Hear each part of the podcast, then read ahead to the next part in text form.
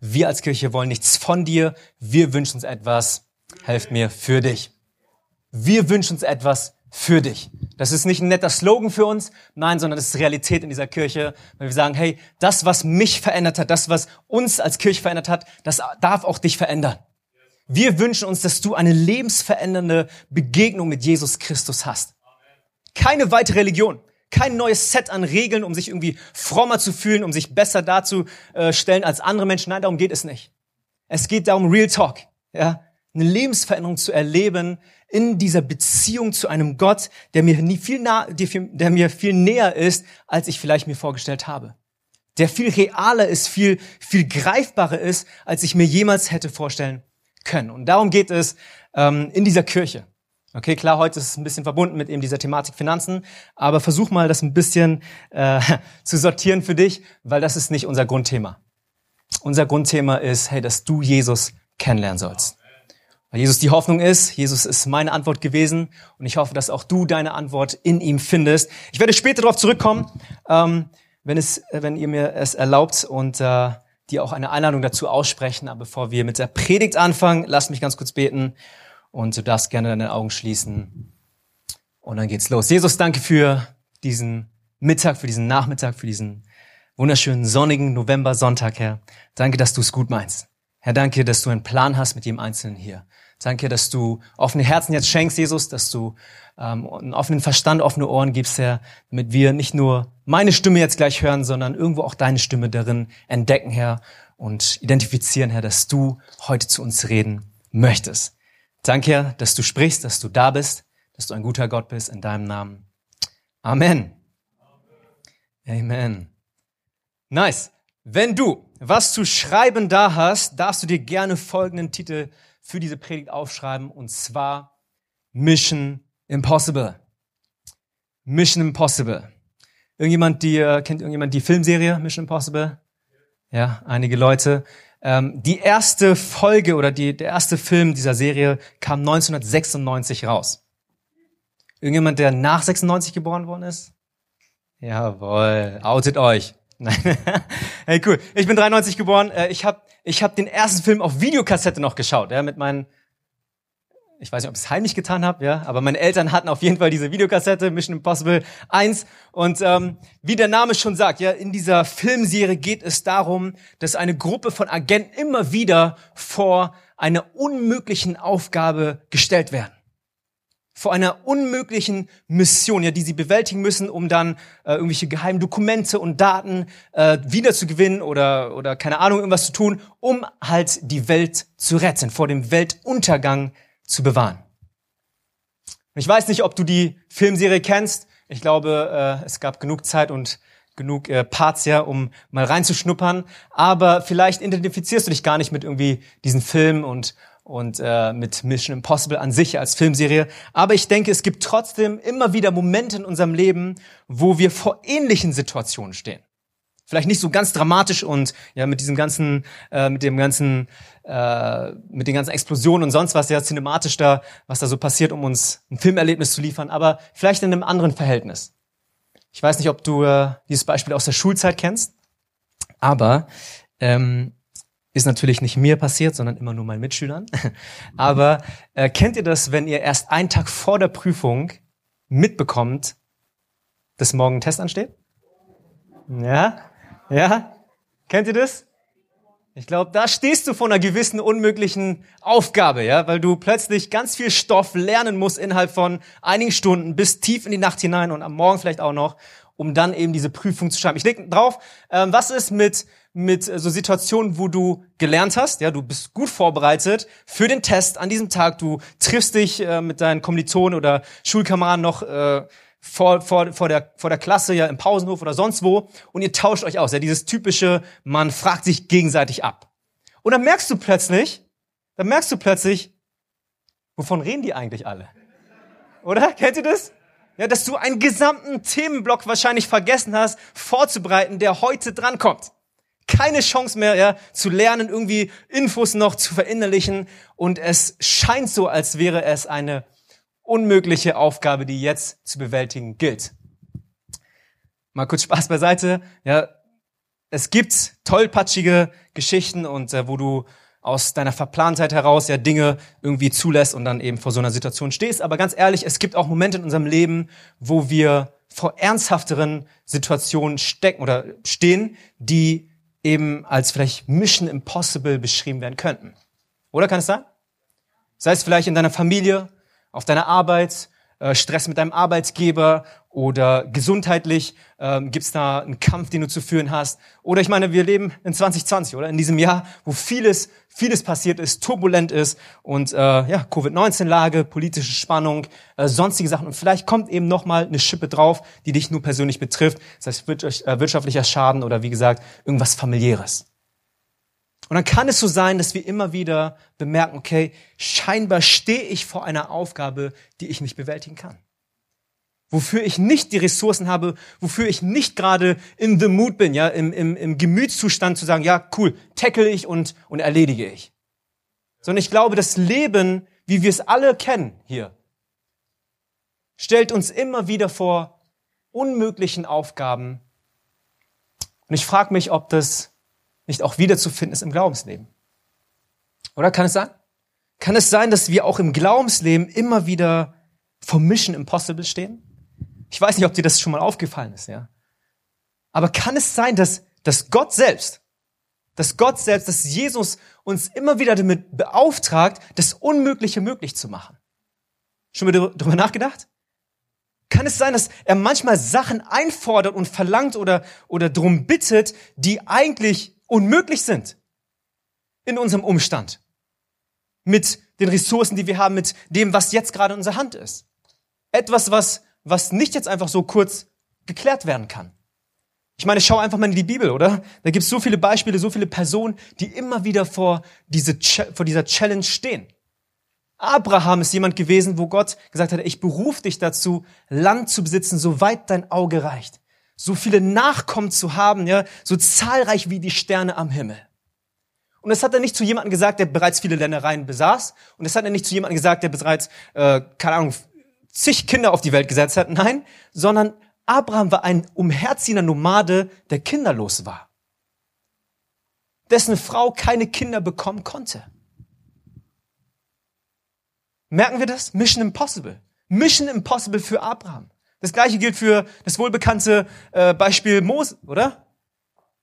Mose wird als gesuchter Mörder, als jemand, der kein keinen Besitz hatte, keine Macht hatte mehr, nicht mehr der ägyptische Prinz war, nein, nichts dergleichen, ausgestoßen, irgendwo in der Wüste Schafshirte gewesen ist, wird berufen, das hebräische Volk aus der Sklaverei zu befreien. Mit was? Mit einem Stab in seiner Hand. Ha.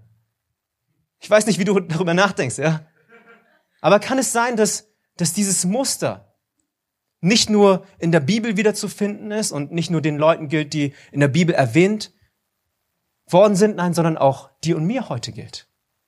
Kann es sein, dass Gott, dass Jesus zu dir heute sagt, hey, ich habe deinen Auftrag für dich, ich habe deine Aufgabe für dich. Es gibt da etwas, worum ich dich gerne bitten würde. Und um ganz ehrlich zu sein, ist es immer Mission Impossible. Mission Impossible. Wir werden gleich äh, darauf eingehen, was, was genau das jetzt heißen soll. Aber lass uns davor kurz in Matthäus 14 reinschauen, die Bibelstelle für heute, wo auch die Jünger Jesu eben vor solch einer Aufgabe stehen. Okay, da steht in ab Vers äh, 13, als Jesus das hörte, zog er sich allein von dort mit dem Boot in eine einsame Gegend zurück. Aber die Volksscharen hörten davon und folgten ihm zu Fuß aus den Städten nach. Als er ausstieg, sah er die vielen Menschen und hatte Mitleid mit ihnen und heilte ihre Kranken. Als es Abend wurde, kamen die Jünger zu ihm und sagten, der Ort ist abgelegen und es ist schon spät geworden, schick die Leute weg, damit sie in den Dörfern gehen, damit sie in die Dörfer gehen und sich etwas zu essen kaufen. Jesus aber antwortete, sie brauchen nicht wegzugehen, gebt ihr ihnen zu essen. Gebt ihr ihnen zu essen. Ganz kurz hier wollen wir pausieren, um dann später weiterzulesen. Wenn du ein Kapitel davor liest, wirst du merken, dass Jesus gerade davon hört, ne, von, von Neuigkeiten hört und dann sich zurückziehen will. Und diese Neuigkeiten sind nichts anderes, als dass sein Cousin, sein Verwandter, sein Freund gerade enthauptet worden ist. Hingerichtet, ja, in, in, in einer äh, echt dreckigen Art und Weise, ähm, Und er bekommt diese News. Und ich glaube, es war super schockierend für ihn, oder? Seelisch absolut turbulent, verzweifelnd. Und er bekommt es mit und auch seine Jünger kommen gerade von einer Tour zurück, wo sie unterwegs sind, um eine gewisse Evangelisationskampagne ja, durchzuführen. Sie sind zurück und, und alle sind ausgelaugt. Sie sind am Ende ihrer Kräfte. Sie haben alle ihr Limit erreicht. Sie kommen zurück, sie sammeln sich und sagen, okay, hey, wir müssen wahrscheinlich kurz mal hier einen einsamen Ort finden, äh, woanders hinfahren, um aufzutanken. Um wieder klarzukommen, um, um, um zu trauern, um zur Ruhe zu finden. Das ist die Situation, in der wir gerade stecken.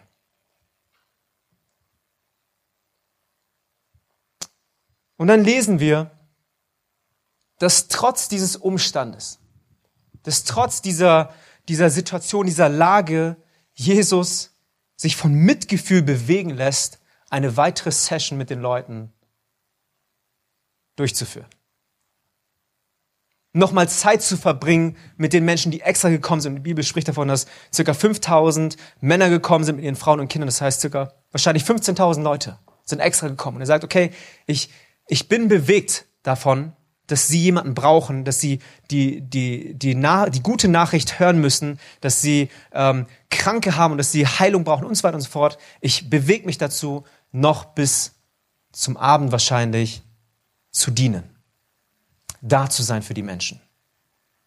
Und ich glaube, in gewisser Art und Weise verständlich, okay, cool, sind schon jetzt da gewesen, wieso nicht? Dann machen wir das noch bis zum Abend und dann war's das. Und ich glaube, so haben die Jünger auch gedacht, okay, hm, unglücklich, ja, dass man jetzt doch jetzt keine Zeit für sich hat, aber der Tag ist gelaufen, der Abend ist da und die Jünger kommen zu ihm und schlagen ihm vor, Jesus, es ist spät. Weißt du, im Sinne der Leute, im Sinne von uns, als Team ja, lasst doch das jetzt zum Ende bringen, die Leute nach Hause schicken, sie können sich versorgen mit Essen und Unterkunft und sonst was und wir können auch unsere Ruhe haben. Sehr verständlich, oder? Logisch nachzuvollziehen, sehr, sehr äh, weise wahrscheinlich auch, diese Entscheidung zu treffen. Aber dann lesen wir eben davon, wie gerade eben schon erwähnt, Jesus in diesem Moment, dort wo wirklich der Tank leer ist, dort wo wirklich nichts mehr da ist, sagt Jesus, nein, schickt sie nicht nach Hause, sondern was? Gebt ihr ihnen zu essen. Gebt ihr ihnen zu essen, sagt er. Gebt ihr ihnen zu essen. Und ich verstehe die Jünger ganz gut an dieser Stelle, ja. Weil mich das auch immer wieder frustriert. Wenn ich denke, okay, die Ressourcen, die ich habe, sie reichen nicht aus. Das, was ich gegeben habe, ist es nicht schon genug. Sind wir nicht schon irgendwie, weißt du, auf einem, auf einem guten Tempo und einem guten gewissen Rhythmus gewesen? wie kann es sein, Jesus, dass du mich jetzt noch fragst, ob noch irgendwas da ist, was ich auch noch geben kann? Ist es nicht, ist es nicht schlau, einfach das zu vertagen, das morgen zu machen? Irgendeinen anderen Tag, wenn es besser passt, wenn es mir wieder gut geht? Wenn die Situation sich etwas beruhigt hat? Wie kann es sein, Jesus, dass du deine Jünger hier an dieser Stelle auch noch darum bittest, dass sie ihnen zu essen geben sollen? Und wir reden nicht von 20 Leuten. Und es gab keine Möglichkeit, einen Foodtruck anzurufen oder so.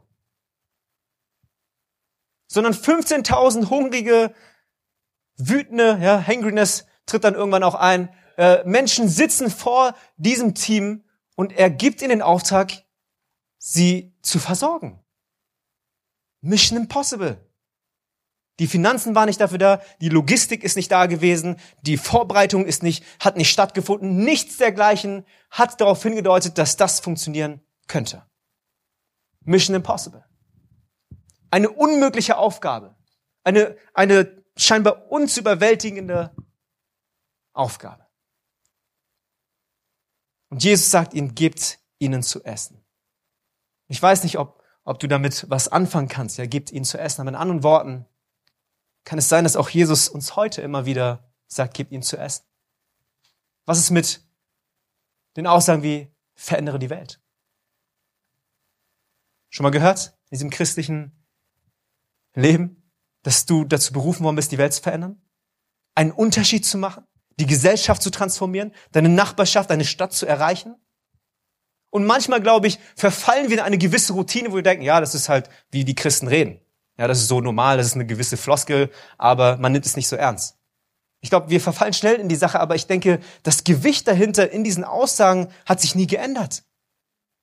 Diese Aussagen sagen eigentlich nichts anderes aus, dass wir vor einer unmöglichen Aufgabe stehen. Oder hast du vielleicht genug Finanzen, um den Welthunger zu stoppen? Um soziale Gerechtigkeit auf der gesamten Welt zu etablieren? Hast du die Fähigkeit, die Position, die Macht? Hast du irgendwas in deiner Hand, wo du sagen kannst, ja, ab morgen, ich brauche nur einen Anruf machen und alles ist geklärt? Ich glaube nicht.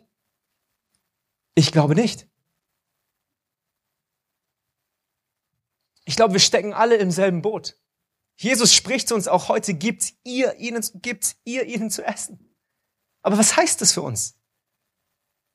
Haben wir bemerkt, dass auch wir im Glaubensleben, in diesem, in dieser Beziehung, in dieser Reise mit Jesus eigentlich vor einer unmöglichen Aufgabe stehen? Hast du das mal bemerkt? Du stehst, wir stehen vor Mission Impossible. Ich bin froh darüber, dass die Jünger nicht ausgerastet sind oder eine große Meuterei angestiftet haben. Ähm, nein, ich glaube, sie haben versucht, obwohl sie sich wahrscheinlich innerlich rot geärgert haben, ja, wie kann man sowas verlangen? Haben sie trotzdem versucht, Jesus das irgendwie logisch, ruhig und besonnen zu erklären. Sie haben ihm gesagt, hey Jesus, wir haben, wir haben nicht die Ressourcen dazu. Wir haben nur fünf Brot und zwei Fische. Das ist lächerlich. Wie soll das geschehen? Wir haben nur fünf Brote und zwei Fische. Und dann steht dort weiter in Vers 17, äh, sie sagten zu ihm, wir haben nur fünf Brote und zwei Fische hier. Er antwortete, bringt sie mir her. Und dann ordnete er an, die Leute sollen sich ins Gras setzen. Und er nahm die fünf Brote und die zwei Fische, blickte zum Himmel, sprach den Lobpreis, er sprach das Gebet, brach die Brote und gab sie den Jüngern. Die Jünger gaben sie den Leuten und alle aßen und wurden satt und sie sammelten die übrig gebliebenen Brotstücke ein, zwölf Körbe voll. Es waren etwa 5000 Männer, die gegessen hatten, dazu noch Frauen und Kinder. Crazy Story. Crazy Story, ein wenig unspektakulär zusammengefasst ja, innerhalb dieser vier, fünf Sätze. Aber was wir hier vor uns liegen haben, ist ein Vermehrungswunder, oder? Ich weiß nicht, ob du daran glaubst oder nicht, aber das berichtet uns die Bibel. Ein Vermehrungswunder, das, das mitten unter diesen Jüngern geschieht. Und klar, wir könnten das jetzt abkürzen, sagen, die Lektion wäre einfach nur auf Jesus zu hören, auch wenn du nicht so fühlst und denkst. Und dann wird es schon ein Happy Ende nehmen. Und dann könnte ich jetzt von der Bühne gehen und alles wäre gut. Ähm, wenn es so einfach wäre. Aber ich glaube, ich will ganz kurz vielleicht drei Punkte hier anbringen und highlighten in dieser Story. Drei Prinzipien, die mir ganz wichtig sind, weil das muss keine Geschichte bleiben, die exklusiv nur für die Leute in der Bibel gegolten hat. Hast du Bock drauf? Was ist, wenn, wenn dieses Beispiel, diese Story nicht eine antike, nette Legende sein muss, nur aus der Vergangenheit, nein, sondern heute hier real für uns wird. Vielleicht nicht in dieser Form, ja, der Speisung von 5000 Leuten, aber in einer anderen, anderen Form. Was wenn wir unsere Stadt erreichen sollten? Und dass das möglich ist. Und dass ein Wunder geschehen kann. Alright. Drei Punkte, seid ihr ready? Nummer eins ist ein englisches Zitat, ich übersetze es gleich. Aber Nummer eins, our capacity may change, but our conviction stays the same. Our capacity may change, but our conviction stays the same. Ich lese gerade ein Buch, das werde ich äh, nächste Woche vorstellen. Wir werden nächste Woche hier ein Interview haben äh, als letzten Teil unseres ähm, unserer Serie. Das wird richtig cool. Äh, ich verrate euch nicht, wer mit auf der Bühne sein wird, aber auf jeden Fall schon mal anmelden für nächste Woche. Aber in diesem Buch schreibt eben dieser Autor, unsere Kapazität, auf Deutsch jetzt, unsere Kapazität mag sich in Klammern besonders in Krisenzeiten ändern, aber unsere Überzeugungen bleiben dieselben. Unsere Kapazität mag sich ändern, aber unsere Überzeugungen bleiben dieselben. Und ich glaube, genau das ist es, was Jesus uns hier vormacht. Oder? Die Kapazität hat sich krass verändert, nachdem zum Beispiel diese Neuigkeit kam. Wow, mein Cousin wurde gerade enthauptet. Wie kann ich seelisch noch zu 100% da sein? Wie kann ich emotional noch alles geben? Physisch waren die Leute ausgelaugt, das Team war ausgelaugt. Sie waren gerade on Tour gewesen, es war das Ende gewesen. Und die Kapazität hat sich verändert, aber dennoch, was wir hier lesen ist, Jesus lässt sich bewegen von seinem Mitgefühl. Er sieht die Menge an Leuten und sagt, hey, mein Herz, meine Vision, mein Traum, meine Leidenschaft, meine Überzeugung verändert sich nicht. weil mein Umstand sich geändert hat. Und ich frage mich, wie kann es sein, dass, dass wir manchmal viel zu schnell unser Herz, unsere Überzeugung, die Vision, die Gott uns gegeben hat, die Träume, ja, die, die, die, die, die Leidenschaft, die eigentlich da ist, über Bord werfen, sobald es kriselt. Kann es sein? Dass wir manchmal zu schnell, vorschnell sagen, okay, hey, das muss ich erst erledigen, das ist gerade passiert oder dies oder jenes und zack, alles über Bord geworfen. Ich muss erstmal klarkommen. Ich brauche erstmal Me-Time. Ich muss erstmal mich zurückziehen, isolieren. Und ich, ich sag dir, es wird den richtigen Zeitpunkt geben, um all das zu tun. Das ist nicht, das ist nicht falsch. Und ich sage das auch nicht, um irgendwie deinen persönlichen Umstand ja äh, klein zu reden oder irgendwas zu relativieren, ja die Herausforderung, in der du steckst. I don't know. Aber es geht darum zu sagen, was ist realer? Oder der Schmerz mag real sein, die Probleme mögen real sein, aber was ist realer in deinem Leben? Dürfen unsere Überzeugung, dürfen, dürfen, dürf, darf, darf unsere Leidenschaft, ja, darf das, was Gott in uns platziert hat, darf das realer sein als unser Umstand? Was ist realer in deinem Leben? Unsere Kapazität mag sich ändern mit gewissen Situationen, Umständen und Phasen und Zeiten. Aber ich glaube, es lohnt sich erst, für gewisse Überzeugungen zu leben, wenn du auch bereit bist, für sie zu sterben. Wenn wir Überzeugungen haben, wo wir nicht bereit sind, unser Leben hinzugeben, dann lohnt es sich nicht, für die zu leben. Dann lohnt es sich nicht, für die zu leben. Und ich frage dich, hey, an dieser Stelle, was sind deine Überzeugungen? Es ist vielleicht Zeit, ganz neu deine Überzeugung zu reevaluieren, ja, zu schauen, hey, wo stehe ich eigentlich? Was ist realer in meinem Leben? Nummer zwei. Ist das gut, der erste Punkt? Nummer zwei, all in bedeutet all in. All in bedeutet all in. Alright. Ähm, selbsterklärend oder nicht? Ähm, nachdem Jesus ja diese Mission Impossible ausspricht, erwidern die Jüngern, äh, alles, was wir haben, sind fünf Brote und zwei Fische. Und dann sagt Jesus, bringt sie mir her. Und dann bringen die Jünger tatsächlich, vielleicht in ihrem Zweifel, in ihre Fragen, in ihrer Aufgelöstheit, in ihrer Verwirrung, ja, in ihrem Unverständnis, trotzdem diese fünf Brote und zwei Fische zu Jesus. Und ich glaube, in diesem Akt des Herbringens sehen wir, okay, Glaube, jemanden Glaube zu schenken, bedeutet nicht immer im gleichen Einverständnis zu sein, die gleiche Meinung zu haben, keine Zweifel zu haben oder sonst was. Sondern ich glaube, Glaube bedeutet zu sagen, hey, im Gehorsam zu vertrauen. Auch wenn ich nicht verstehe. Auch wenn ich, auch wenn ich nicht die Details kenne, auch wenn ich nicht sehen kann, wie das funktionieren soll. Ja, ich möchte im Vertrauen gehorsam sein. Etwas, was wir nicht gerne hören, weil wir gerne selbst die Kontrolle in unserer Hand haben wollen, ja. Aber ich frage mich, hey, wo leben wir diesen Lebensstil?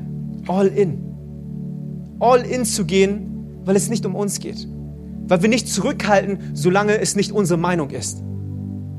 Sondern wo sind wir bereit zu sagen, okay, ich gebe, selbst wenn ich nicht so fühle.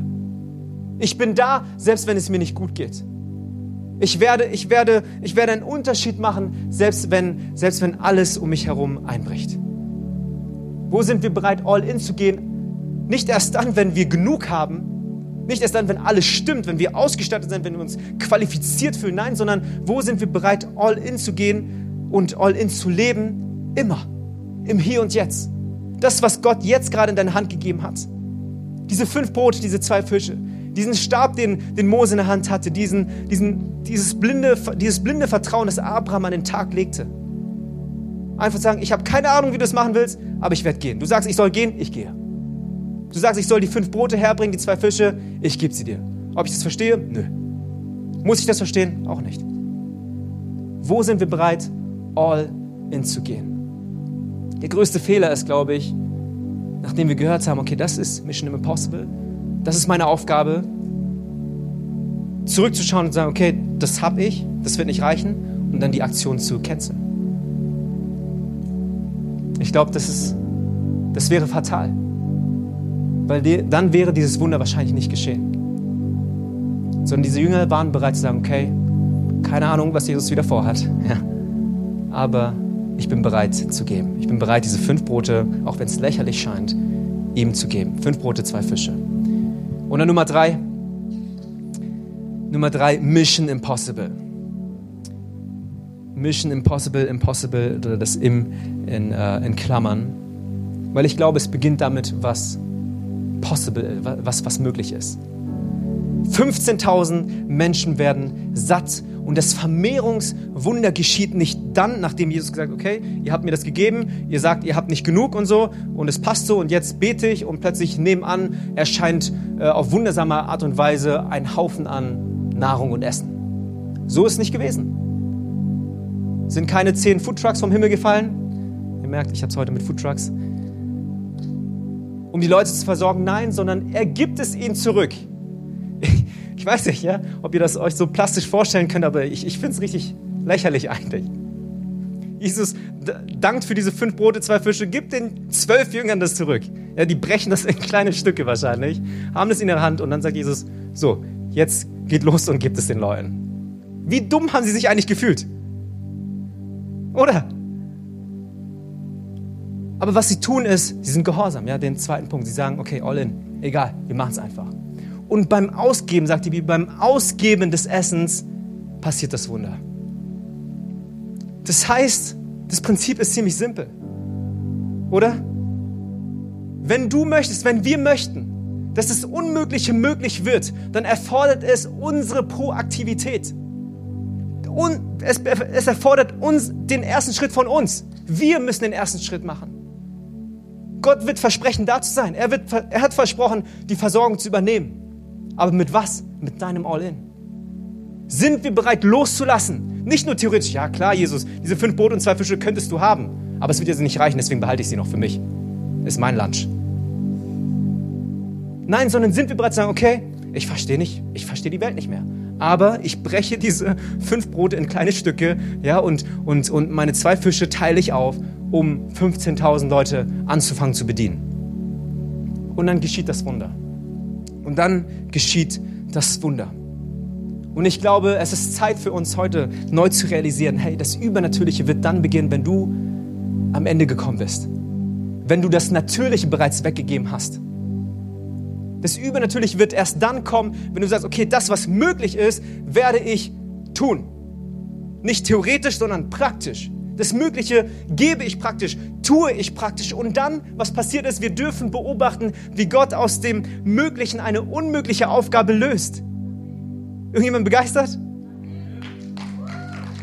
Jesus tut das Wunder durch die Hände, durch den Gehorsam, durch den Glauben dieser Jünger. Nicht etwas, was irgendwie so passiert, dass ein Vorhang aufgeht und sonst was vom Himmel fällt. Nein, natürliche Dinge, die wir in der Hand haben und loslassen, verwandeln sich in Wunder. Mission Impossible. Vielleicht fragst du dich jetzt an dieser Stelle, hey, Son, ganz cool, ganz nett, großartige Prinzipien. Aber warum überhaupt diese Thematik? Warum grundsätzlich sich damit beschäftigen, reicht es nicht, dass jeder einfach seinen Kram macht, ja sein Leben lebt und weißt du, wir einfach dieser ganzen Spannung aus dem Weg gehen. Am liebsten würde ich sagen, ja, lass uns so leben. Aber ich glaube, die Bibel hat, hat eine andere Vorstellung von, von unserem Leben und stellt uns einen anderen Gott vor. Epheser 3,20 steht dort, dem aber, der gemäß der Macht, die in uns wirkt, unendlich viel mehr tun kann, als wir erbitten oder erdenken, ihm sei die Herrlichkeit in der Kirche und in Christus Jesus bis in alle Generationen für ewige Zeiten. Dem aber, der gemäß unendlich viel mehr tun kann, als wir erbitten oder erdenken können. Dieser Gott, ich glaube, der beruft dich zu einem Leben, das unendlich viel mehr, als du dir jemals hättest erträumen und erbitten und erdenken können. Und dieses Leben hat er für dich parat. Und er beruft, sich, er beruft dich zu diesem Leben, weil er gar nicht anders kann, weil es seine Natur ist, weil es wie er ist. Und ich glaube, wir dürfen uns einklinken in die Sache. Das muss gar keine Bürde sein. Sondern ich glaube, ein Leben mit diesem Gott zu, zu führen, ist nichts anderes als ein Leben zu führen, das Unmögliches möglich machen wird. Er ist der Gott, oder? Der das Unmögliche möglich macht. Nichts ist unmöglich für ihn. Wenn er mit uns ist, wer kann gegen uns sein, sagt die Bibel.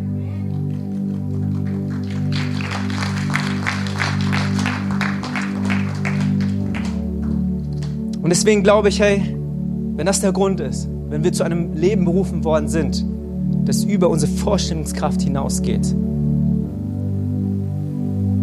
dann glaube ich, darf es heute anfangen. Wir müssen nicht warten. Du musst nicht warten, wie gesagt, wenn alles stimmt, die Situation da ist und der persönliche Umstand sich gebessert hat. Nein, ich glaube, es darf heute beginnen, heute im Hier und Jetzt.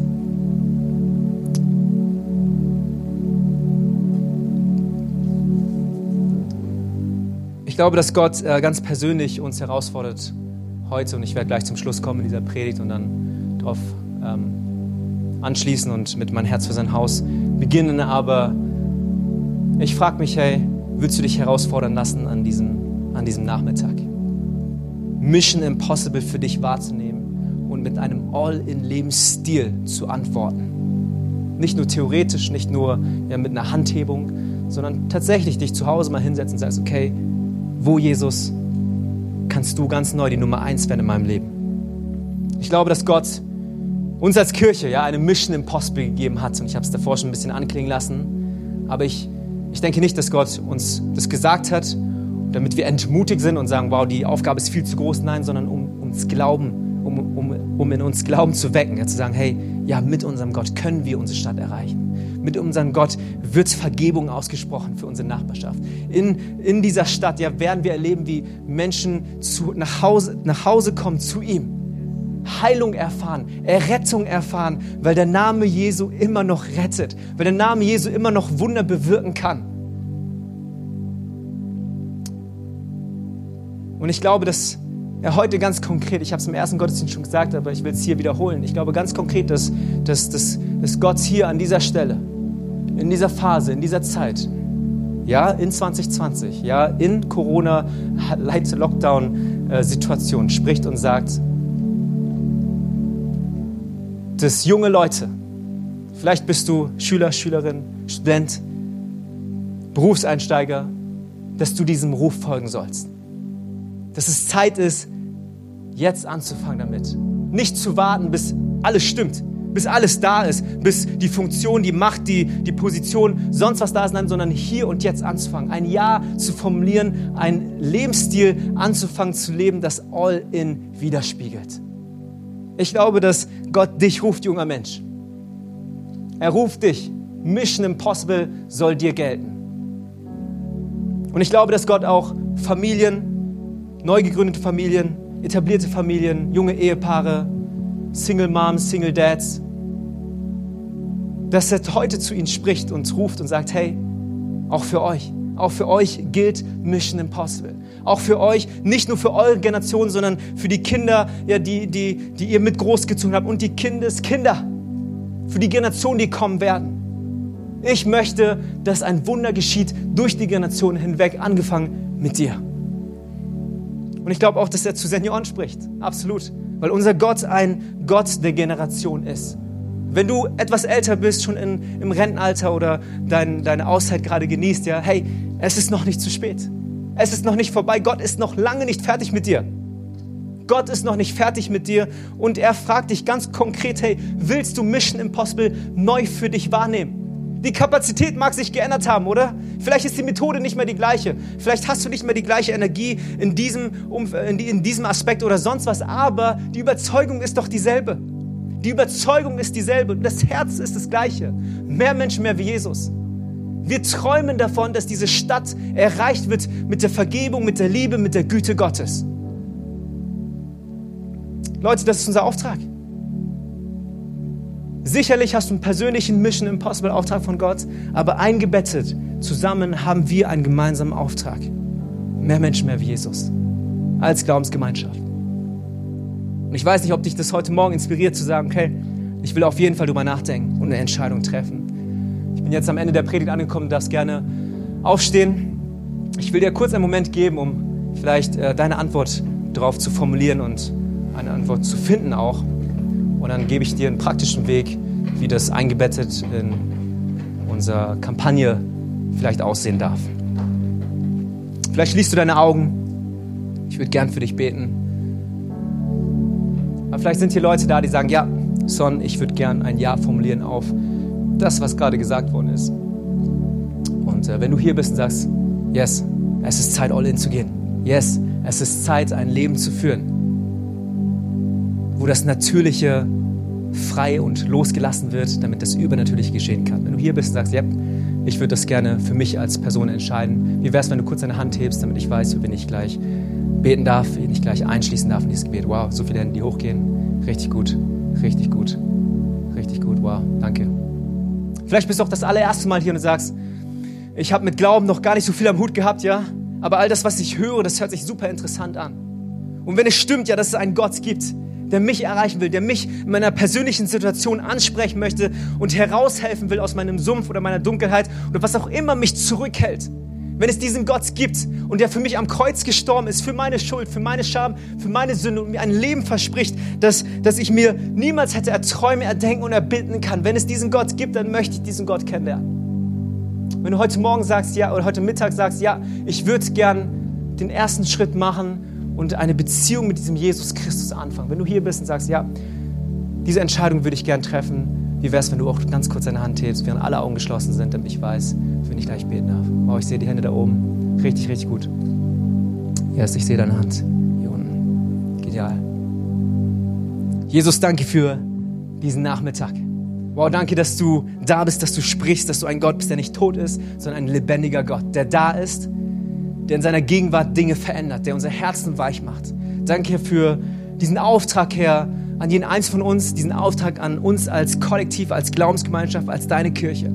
Ich bete, Herr, dass Mission Impossible, Herr, äh, uns nicht Angst macht, sondern Herr, dass es uns ermutigt, Schritte zu gehen, all in zu gehen, weil wir dir ganz neu vertrauen dürfen weil es ein Test sein darf, Herr, wo wir dir gehorsam sein wollen, Herr, um das Unmögliche möglich zu machen. Danke, dass du uns nie verlassen hast, dass du uns nie verlassen wirst. Danke, dass du immer an unserer Seite bist, dass du für uns kämpfst, dass du uns durchträgst, Herr, durch jede Situation. Danke, dass du jeden einzelnen persönlichen Umstand kennst, Herr, und auch hier einen Durchbruch schenken wirst, dass du Heilung gibst, Herr, dass du, dass du Durchbrüche schenkst, Herr, sei es wirtschaftlich oder familiär in Beziehung, was auch immer, Jesus. Danke, dass du da bist und dass du regierst, Herr, und dass du, dass du in Kontrolle bist. Und ich bete, Herr, dass wir ab heute ganz neu wahrnehmen dürfen, Herr, was es heißt, dieses Leben zu führen. Was es heißt, ein Leben voller Überzeugung zu führen und voller Überzeugung äh, getrieft ja zu, zu haben und, und zu verfolgen, Jesus. Danke, Herr, dass du es gut meinst. Danke, dass du zu uns sprichst an diesem Mittag, Herr. Danke, wie die Entscheidung getroffen worden ist, Herr, zum allerersten Mal ihr Leben Jesus zu geben. Die leben, Herr, die diesen Schritt, diesen Mut heute bewiesen haben, Herr, die Hand gehoben haben. Ich bete, wow, schenke du einfach deine Bestätigung in den nächsten Stunden und Tagen und Wochen, Herr. Zeig, Herr, wie real du bist, wie sehr du uns liebst, wie sehr du uns bedingungslos vergeben hast. Und lass uns einfach in dieser Beziehung zu dir wachsen und dich von Tag zu Tag besser kennenlernen, Jesus. In deinem Namen, wenn du das glaubst, dann sag doch mal gemeinsam mit mir Amen. Amen. Wow, lass uns Gott ehren mit einem Applaus. Danke, Jesus. Du darfst dich gerne setzen. Du darfst dich gerne setzen. Ich werde ganz kurz jetzt auf mein Herz für sein Haus, äh, diese Spendenkampagne eingehen. Und dann, ähm, yes, ist der Gottesdienst auch schon fast zu Ende. Aber falls du dich gefragt hast, was mein Herz für sein Haus denn ist, weil es jetzt ein paar Wochen schon lief, mein Herz für sein Haus ist unsere jährliche Spendenkampagne, wo wir großzügig sein wollen als Kirche. Und es geht nicht primär darum, dass wir irgendwie deine äh, Taschen locker machen, um dein Geld abzuzwecken. Nein, sondern es geht darum, wie der Name schon sagt, ganz neu für uns ja einen Moment zu finden, großzügig sein, unser Herz seinem Haus zu widmen. Dein Herz, mein Herz, unser Herz für sein Haus. Und diese Spendenkampagne läuft immer ein Jahr, ja, beginnt November, wird vorgestellt mit den gewissen Projekten, die eben ein Jahr laufen soll. Und dann geht es bis äh, nächstes Jahr Oktober und dann kommt eben das neue Projekt. Wir haben eben diesen Wert, dass, dass, äh, dass wir großzügig sein wollen. Und Großzügigkeit beginnt dort, wo die Verpflichtung endet. Was heißt es? Wir als Kirche haben zweierlei äh, Möglichkeiten, großzügig oder zu spenden. Einmal sagen wir, hey, wir nehmen keine keine Mitgliedsbeiträge, keine verpflichtenden Steuereinnahmen oder sowas, die wir als Kirche erheben. Nein, all das ist auf Freiwilligkeitsbasis. Aber es gibt einmal so eine Art Prinzip, die wir vertreten in dieser Kirche, wo wir sagen, hey, das, die Bibel gibt uns das irgendwo vor, 10% äh, zu geben. 10% von meinem Einkommen spende ich zum Beispiel regelmäßig äh, in diese Kirche hinein, weil ich weiß, hey, ich möchte, dass das alles weiterlaufen kann und dass es wachsen darf. Das will ich ermöglichen, aber es, wie gesagt, es ermöglicht meistens nur den Standardhaushalt, also das, was gerade passiert, die Miete, die wir zum Beispiel damit äh, zahlen und so weiter und so fort. Und dann gibt es eben Momente, wo wir sagen, wir wollen großzügig sein. Das ist zum Beispiel äh, das Investment, das wir, das wir wöchentlich einsammeln. Das heißt, es gibt eine Möglichkeit, hier Bar zu geben und über den Zehnten hinaus Geld zu spenden. Und mein Herz für sein Haus ist, wir sagen, wir wollen sozusagen so eine Art Wunder, Wunderopfer bringen. Ja, wo wir, ich sag mal, größere Batzen an Geld zusammen sammeln wollen, um eben visionäre Projekte zu finanzieren, die für das nächste Jahr anstehen. Und für das nächste Jahr stehen einige Sachen an. Ich komme gleich darauf zurück. Aber äh, letztes Jahr, um euch ein Update zu geben, haben wir 15.083 Euro und 67 Cent eingesammelt. Yes, yes. 15.083 Euro und 67 Cent. Danke an dieser Stelle für deine Großzügigkeit. Danke für dein Investment, wer auch immer du bist, wo auch immer du hier einen Beitrag vielleicht geleistet hast. Richtig genial, dass du gegeben hast. Richtig genial, dass du Lebensveränderung ermöglicht hast. Und wie das konkret aussieht, wird jetzt ganz kurz ähm, erwähnt, aber davor ein kurzes Video von unserem Eröffnungsgottesdienst aus Ingolstadt. Wow, schöne Bilder, oder? Schöne Bilder aus Ingolstadt. Ihr dürft gerne klatschen an dieser Stelle. Wenn du es noch nicht mitbekommen hast, wir als Kirche haben einen weiteren Campus gegründet äh, innerhalb dieses letzten Jahres eben in Ingolstadt um die Ecke, um Lebensveränderung zu ermöglichen in einer Nachbarstadt. Und ich gebe dir ein paar ganz konkrete äh, Zahlen, damit du ein äh, besseres Bild vielleicht davon bekommst, was deine Großzügigkeit bewirkt hat in diesem letzten Jahr. Und zwar haben wir ein eigenes Office-Gebäude einrichten können, wo einiges zum Beispiel äh, stattgefunden hat. Zum Beispiel sieben Dinnerpartys ja, also alles an Vorbereitung für so, ein, äh, so eine Kirchengründung. Sieben Dinnerpartys wurden veranstaltet mit durchschnittlich 40 Besuchern. Zwei Start-up-Treffen mit 90 Besuchern und einmal 140 Besuchern im Open Air im Sommer. Äh, zwei Alpha-Kurse mit jeweils sechs und sieben Teilnehmern, ja, Grund, also äh, Glaubensgrundlagenkurs, äh, wo sechs oder sechs und einmal sieben Teilnehmer ähm, das durch, durchgemacht haben. Bis jetzt, bis heute haben wir vier Gottesdienste anbieten können mit äh, einem Highlight und zwar 240 Besuchern an diesem Eröffnungsgottesdienst, wo wir gerade das Video gesehen haben. Ähm, genial, oder? 240 Besucher in einem Eröffnungsgottesdienst. Aktuell haben wir sechs Kleingruppen in, also sechs Connect Groups in Ingolstadt, wo 70 Leute untergebracht sind, wo 70 Leute das Leben teilen, ja, sich über den Glauben austauschen, Leben gemeinsam leben und, und diese Lebensveränderung praktisch umsetzen. Und dann haben wir circa 100 ausgefüllte Kontaktkarten, also Interesse, ja, Teil der Kirche zu werden und so weiter. Und jetzt haltet euch fest, bereits sieben Leute, sieben Menschen taufen dürfen. Wow, oder? Sieben Menschen, die gesagt haben, wow, durch das, was hier geschieht, durch die Einladung, die hier ausgesprochen wurde, habe ich mich jetzt entschieden, in meiner Situation Jesus mein Leben zu geben. Was für, was für eine geniale Sache. Danke, wie gesagt, dass deine Großzügigkeit das ermöglicht hat. Okay, wir kommen jetzt zu dem diesjährigen 2020-21 Spendenprojekt und was genau wir oder wofür wir sammeln wollen. Dieses Jahr haben wir als Kirchenleitung entschieden, dass jeder einzelne Campus Köln, Ingolstadt und auch München ähm, für sich definiert, was denn gebraucht wird, um an dem lokalen Standort etwas zu identifizieren, um den nächsten Schritt zu gehen. Also ein visionäres Projekt zu identifizieren, um den nächsten Schritt zu gehen. Und wir haben zwei Dinge für uns. Unser Ziel ist Nummer eins, 15.000 Euro zu sammeln, also sogar unter dem, was wir letztes Jahr gesammelt haben. Ja, aber 15.000 Euro ist das Ziel und zwei Dinge, die äh, dafür, ähm, dafür oder wofür gesammelt werden soll, ist einmal ähm, extra Räumlichkeiten. Da, da kommen 8,5.000 Euro circa zusammen und dann 6,5 für Personal. Ich werde gleich jetzt auf die, ähm, auf die Sachen nochmal im Detail eingehen, aber das ist unser Ziel, okay? 15.000 Euro gilt für München. Ich weiß, dass in Ingolstadt auch 15.000 Euro gesammelt wird. Und wer hätte das gedacht? Auch 15.000 Euro in Köln. Der Zufall wollte es so. Aber hey, 15.000 Euro an jedem Standort. Und für uns eben hier in München gilt 15k. 15k.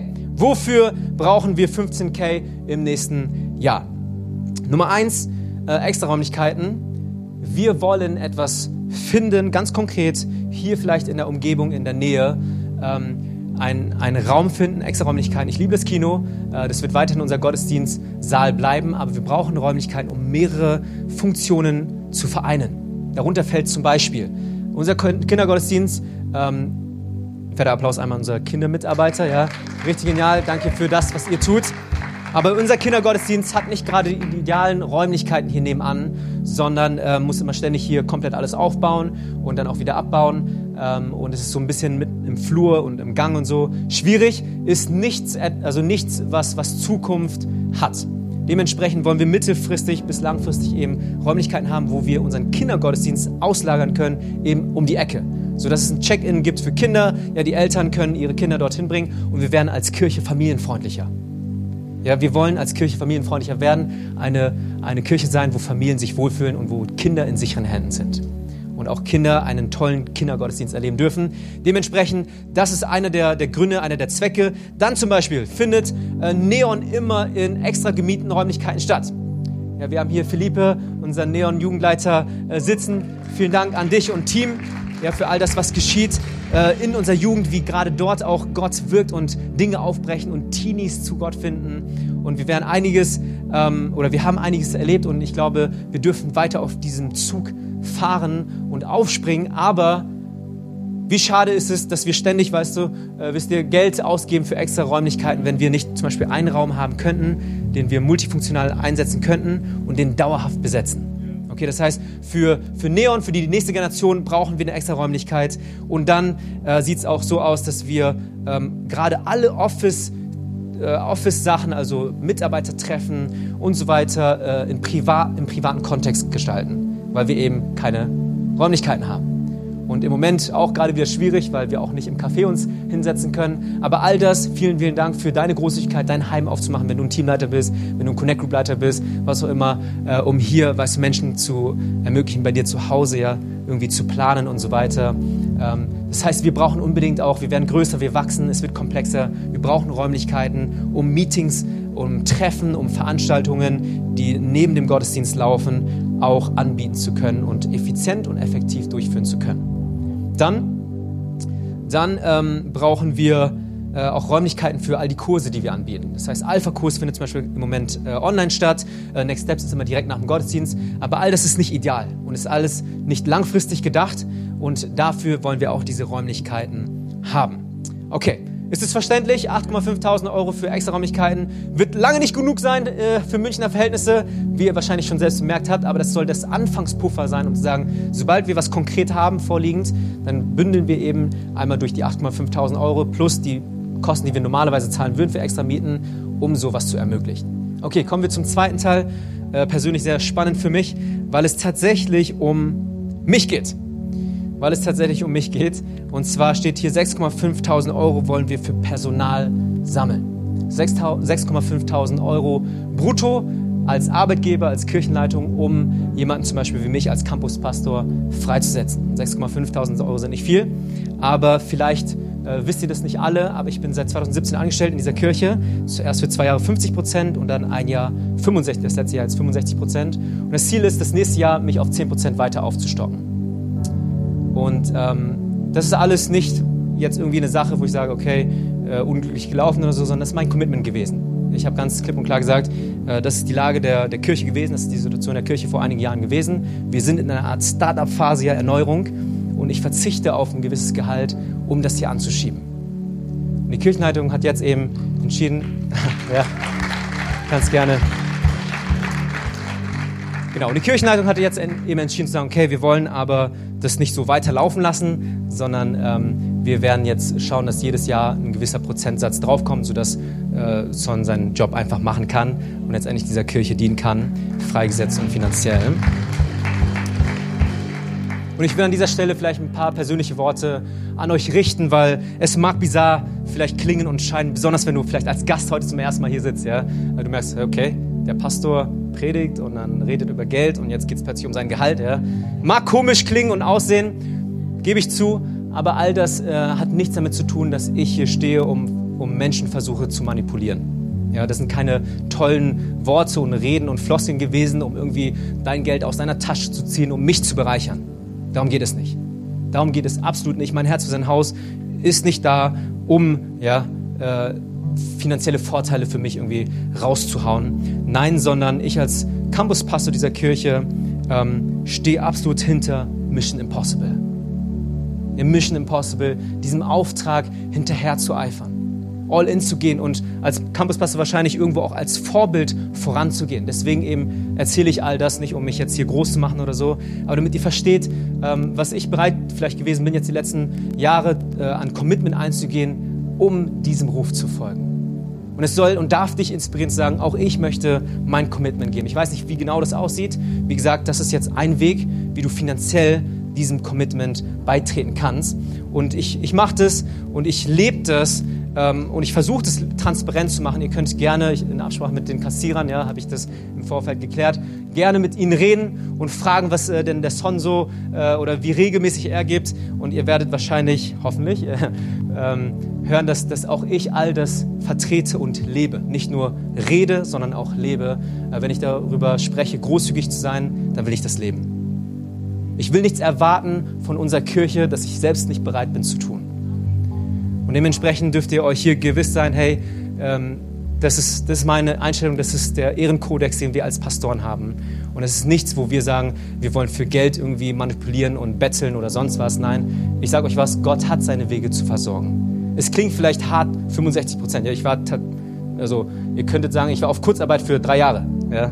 Nicht nur für Corona-Pandemie-Zeit, sondern ähm, für, für die letzten drei Jahre. Aber das heißt nicht, dass ich irgendwie immer knapp bei Kasse war oder sonst was, sondern Gott hat seine Wege zu versorgen. Ein paar Leute aus meinem Inner Circle wissen Bescheid, wie Gott das tut und ich will dich ermutigen, hey, das, was du bereit bist zu geben, da wird Gottes Hand drauf liegen und das Wunder wird geschehen.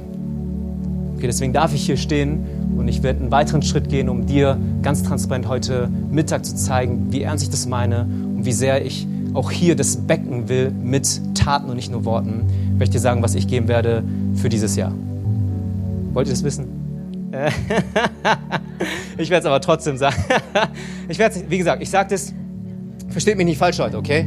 Versteht mich nicht falsch. Es geht mir nicht darum zu sagen, wow, der Son gibt dies oder jenes oder sonst was, ähm, sondern ich will, wie gesagt, nicht dieses Bild erzeugen von, er redet, er redet, aber du weißt nicht, was eigentlich los ist. Ja? Sondern von mir sollst du wissen, ich gebe äh, folgenden Betrag, weil ich als Vorbild leben möchte. Und ich will dich inspirieren. Das ist kein Muss. Du darfst dich gerne einklinken, wenn du sagst, ich will darüber hinausgeben. Dann meld dich. Dann lade ich dich auch einen Kaffee an oder so oder ein Mittagessen, keine Ahnung. Nein, niemand wird privilegiert. Okay?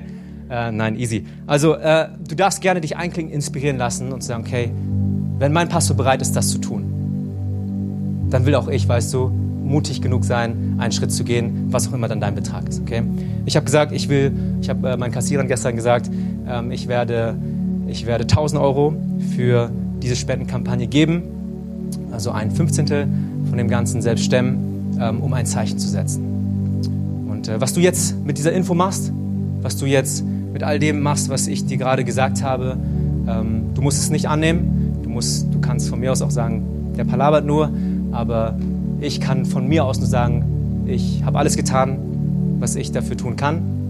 Ähm, und ich will dich ermutigen, das Gleiche vielleicht zu tun und in Erwägung zu tun. Okay?